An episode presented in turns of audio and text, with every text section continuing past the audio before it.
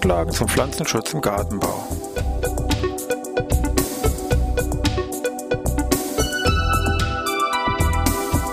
Ein wöchentlicher Podcast der Forschungsanstalt für Gartenbau an der Fachhochschule Weinstefan von und mit Thomas Lohrer. Für Gartenbaustudenten und alle anderen, die sich für Krankheiten und Schädlinge an Pflanzen, deren Biologie und Bekämpfung interessieren. Thema heute Wühlmaus.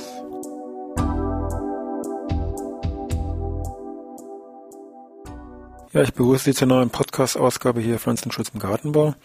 Wir wollen uns diese Woche mal mit einem, ja sagen wir relativ gefürchteten Nagetier im Erwerbs- und Hobbygarten beschäftigen, und zwar der Wühlmaus. Durch auch andere deutsche Begriffe äh, für dieses Nagetier, also Wühlmaus, große Wühlmaus, Schermaus, Erdwolf. Also gibt es verschiedene deutsche Synonyme. Ist ganz praktisch, wenn man hier die wissenschaftlichen Namen zumindest noch parat hat auch wirklich jeder weiß, worum es hier geht, weil mit den Deutschen Namen immer so eine Sache ist. Also Arvicola terrestris, die große Wühlmaus, um die soll es also heute hier gehen. Ein Nagetier, ein reiner Pflanzenfresser, ist im Gegensatz mal wegen zum Maulwurf, der natürlich mehr auf Insekten und Regenwürmer aus ist. Also Wühlmaus, ein reiner Pflanzenfresser. Was frisst er nun gut? Im Wesentlichen natürlich stehen hier Wurzeln auf seinem Essensplan von einer Reihe an Obstgehölzen, auch wie so normalen Ziergehölzen, Laubbäumen etc. Das führt dann als Folge je nach Schädigung natürlich bis zum Totalausfall, bis zum Absterben der betreffenden Bäume.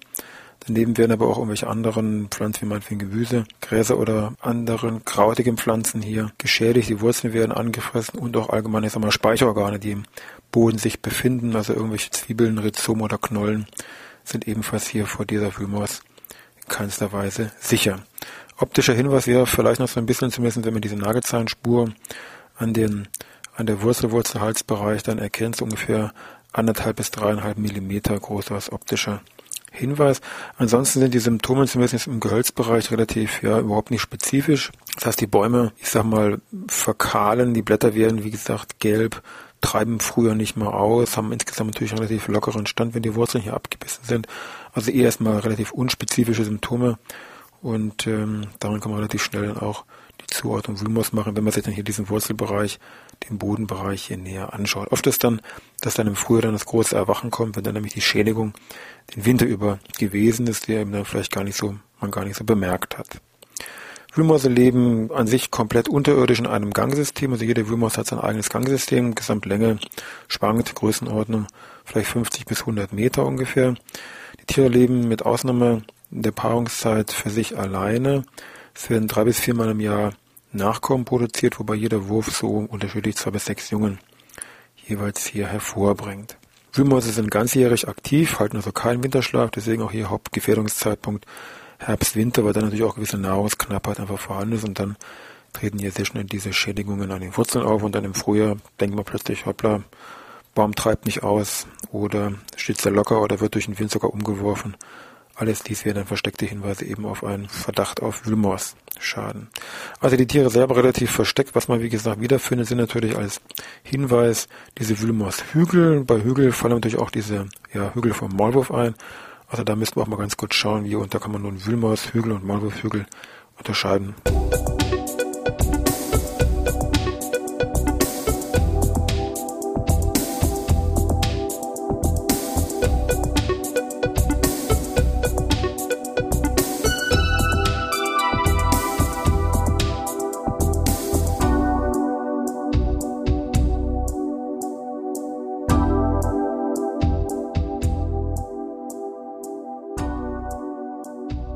Ja, da wollen wir mal schauen, wie man jetzt diese beiden Tiere, Wühlmaus und Maulwurf, beziehungsweise deren Hügel hier am besten auseinanderhalten kann.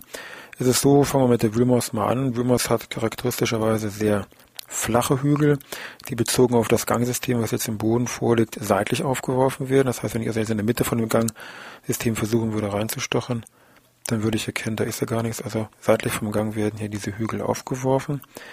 Wenn ich mir die Mühe mache, hier dieses Gang freizulegen, würde man erkennen vom Durchmesser her, dass so ein Gang von so einer Wühlmaus hoch oval ist, entsprechend auch den Querschnitt jetzt von so einer Wühlmaus, das ein mehr hoch ovaler Gang und dass am Gangrand auch im Prinzip überhaupt gar keine Wurzeln mehr vorhanden sind, weil die eben alle hier von der Wühlmaus auch abgefressen worden sind. Die Gänge, wenn ich also so ein Gangnetzsystem freilege, dauert es nur wenige Stunden, bis diese Wühlmaus dieses Gangsystem wieder zuwühlt. Das ist auch die sogenannte Verwühlprobe mit dem man relativ gut feststellen kann, ob eben dieses Gangsystem ist von einem Maulwurf, kann man jetzt schon mal vorgreifen. Da dauert das, wie gesagt, sehr lange, dass die hier offen bleiben oder eben nur sehr kurz offen bleibt, wie bei der Wühlmaus, die das erst innerhalb von wenigen Stunden hier wieder zuwühlt. Falls man doch mal so eine Wühlmaus zu Gesicht bekommt, relativ um, ähm, kompakter Körper, so bis zu 20 Zentimeter lang, der Schwanz ist vielleicht nochmal halb so lang, kommt das hier noch hinten dran, mehr bräunlich von der Grundfarbe mit einer relativ stumpfen Schnauze und eben wichtig vorne eben diese betreffenden Nagelzähne, mit denen hier an den Wurzeln, Wurzelhalsbereich hier genagt bzw. gefressen wird. So, beim Maulwurf, auch hier vielleicht mal kurz den lateinischen Namen zum Einstieg, Talpa europaea.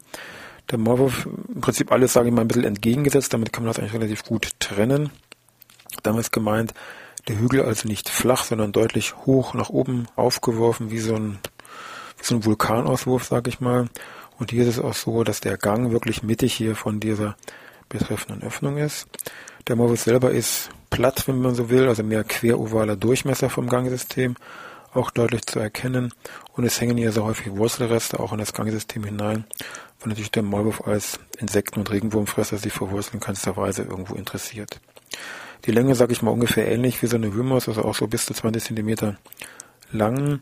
Körper eben, wie schon gesagt, so ein bisschen platt, flach gedrückt, aber auch insgesamt von der Struktur her mehr so ein bisschen walzenförmig. Auffällig natürlich, dass diese Vorderbeine zu diesen bekannten Grabeschaufeln umgebaut worden sind. Eine sehr spitze Schnauze im Gegensatz zur Wühlmaus.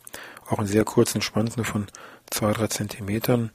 Auch von der Fellfarbe, samtig schwarzes Fell, eigentlich sehr schönes, was sich so in beide Richtungen hier problemlos streichen lässt. Aber wie gesagt, streichen würde ich so ein äh, Tier nicht so ein Maulwurf, weil der hat wie gesagt wirklich ein sehr scharfes, mit sehr vielen spitzen Zähnen ausgestattetes Insektenfressergebiss und das würde man also auch schon ein bisschen mehr als nur merken, wenn ein Maulwurf da beißen würde. Das ist mit Sicherheit sehr schmerzhaft. So von der Bekämpfung wichtig wäre halt eben, dass der Maulwurf, deswegen so diese Trennung von Entscheidungen, der Maulwurf eine geschützte Art, es gibt eine Bundesartenschutzverordnung, wo eben eine Reihe an Tierarten draufstehen, die eben nicht gejagt, getötet und so weiter werden dürfen, dass auch der Maulwurf zählt hier mit dazu, vertrieben werden kann. Das ist kein Problem, aber eben eine direkte Bejagung oder Abtötung ist nicht erlaubt.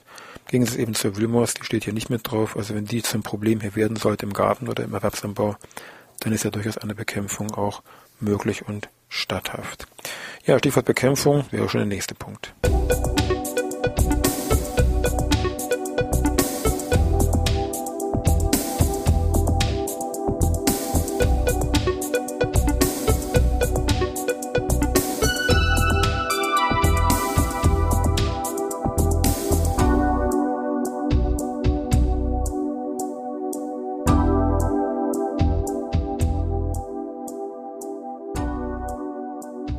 Ja, bei der Bekämpfung von der Wühlmaus gibt es natürlich eine ganze Reihe an verschiedenen Verfahren.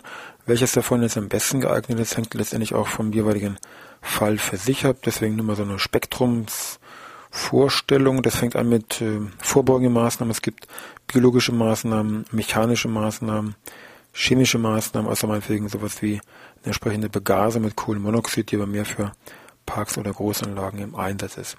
Fangen wir bei den vorbeugenden Maßnahmen mal an. Vorbeugend geht eigentlich wunderbar, wenn ich eine Neupflanzung durchführe von meinetwegen empfindlichen Apfelbäumen, dann kann ich die jetzt nicht nur so in die Erde pflanzen, sondern die von einem Drahtkorb umgeben. Drahtkorb würde hier heißen, Maschenweite ja 1,5 bis 2 Zentimeter, dass es hier die Wühlmaus nicht hier durchschlüpfen kann und die Wurzeln schädigen kann. Also bei der Neupflanzung diese Drahtkorbverwendung ist wie gesagt sehr praktisch, sinnvoll und auch hier sehr effektiv. Möglichkeiten, die so sage ich mal allgemein unter alternative Verfahren zu bezeichnen sind, also mit verschiedenen Duftstoffen oder verschiedene akustische Geräte. Gibt noch eine Reihe an physikalischen, die mit irgendwelchen Schallwellen da agieren. Kann man jetzt mal in der Summe als, ich sag mal, nicht zuverlässig bis ungenügend äh, titulieren. Gibt es auch eine ganze Reihe Untersuchungen von staatlichen Pflanzenschutzämtern, die da immer nicht, sage ich mal, so erfolgsversprechende Ergebnisse geliefert haben. Was ganz sinnvoll ist, sofern das wie gesagt in dem Bereich, wo man jetzt den Garten hat oder Gewerbsgartenbau die Flächen hat, recht förderlich ist die Förderung von Greifvögeln mit irgendwelchen Ansetzstangen oder auch die Förderung von Mauswieseln mit entsprechenden Verstecken, weil die doch sehr effektive Räuber von dieser Wühlmaus hier sind. Das meiste konzentriert sich eigentlich auf den chemischen Einsatz und den, die Verwendung von verschiedenen Fallen. Beim chemischen Einsatz, wir sprechen jetzt hier von Mittel gegen Nagetiere, das ist eine eigene Gruppe, die sogenannte Rodentizide, ähnlich wie meinetwegen Fungizide gegen Pilze ist jetzt hier Rotindizide gegen Nagetiere.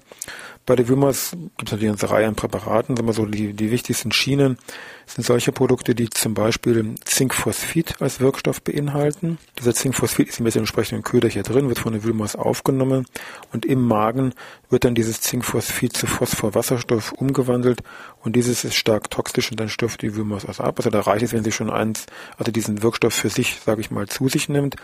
Daneben gibt es andere Stoffe, die sogenannten Blutgerinnungshemmer. Da fallen solche Wirkstoffe wie Warfarin darunter. Diese Blutgerinnungshemmer wirken in der Regel nur, wenn die Wühlmaus das ein paar Mal diesen Stoff zu sich genommen hat. Und Prinzip ist ja so, wenn sich diese Wühlmaus jetzt irgendwo in ihrem Gangsystem verletzt, also verletzt in dem Sinne, dass also eine Blutung stattfindet, dann verhindern diese Produkte eine Blutgerinnung, also die Blutlaus, Quatsch, die Blutlaus, die Wühlmaus, die Wühlmaus verblutet dann innerhalb ihres Gangsystems. Praktisch natürlich sind auch immer solche betreffenden Fallen, äh, weil die Fallen natürlich den großen Vorteil haben, ich sehe immer, was ich fange. Bei diesem Einsatz von diesen Rotintiziden kann ich zwar meine Köder hier in die Gänge ausstreuen, aber ich weiß eigentlich nie, wie viele ich gefangen habe. Also ganz sinnvoll, gucken wir uns jetzt die Fallen nochmal zum Schluss an.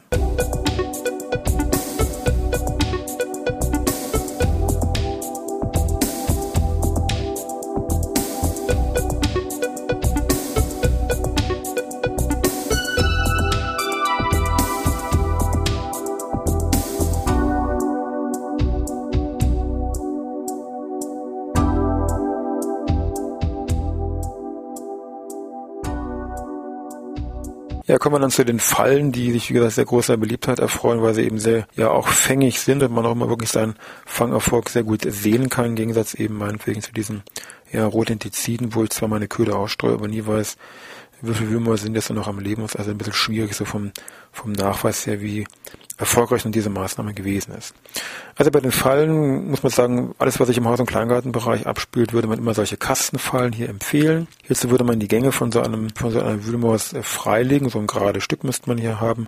Dieser Gang würde man freilegen. Diese Falle würde man mit einem pflanzlichen Köder bestücken, Möhrenstück zum Beispiel, spannen mit so einem Spannbügel und dann vor diesen freigelegten Gang bündig stellen, dass eben da kein Licht reinkommt und dann letztendlich warten, bis die Würmers jetzt hier hereinkommt, um sich den Köder zu holen und dann schnappt eben diese Falle zu und die Würmers stirbt dann ab und von oben kann ich von diesem Spannbügel das eben sehen, aha, hier ist eine Würmers gefangen worden. Man würde das immer wieder nachlegen, bis halt eben, wie gesagt, keine Würmers man mehr hier fängt. Für einen Erwerbsanbau oder mal für einen, für einen Friedhofsbereich im öffentlichen Grün haben sich diese Kastenfallen, sagen wir, vom Handling her weniger bewährt. Hier geht man mehr zu anderen Fallentypen über. Sehr gerne hergenommen wird hier die sogenannte Top-Cat-Falle. ist eine Aus der Schweiz, die sehr weit verbreitet ist und sehr gute Fangerfolge äh, besitzt und auch wirklich sehr gerne hier hergenommen wird. Kann man es auch hier bedenkenlos empfehlen. Top-Cat-Falle.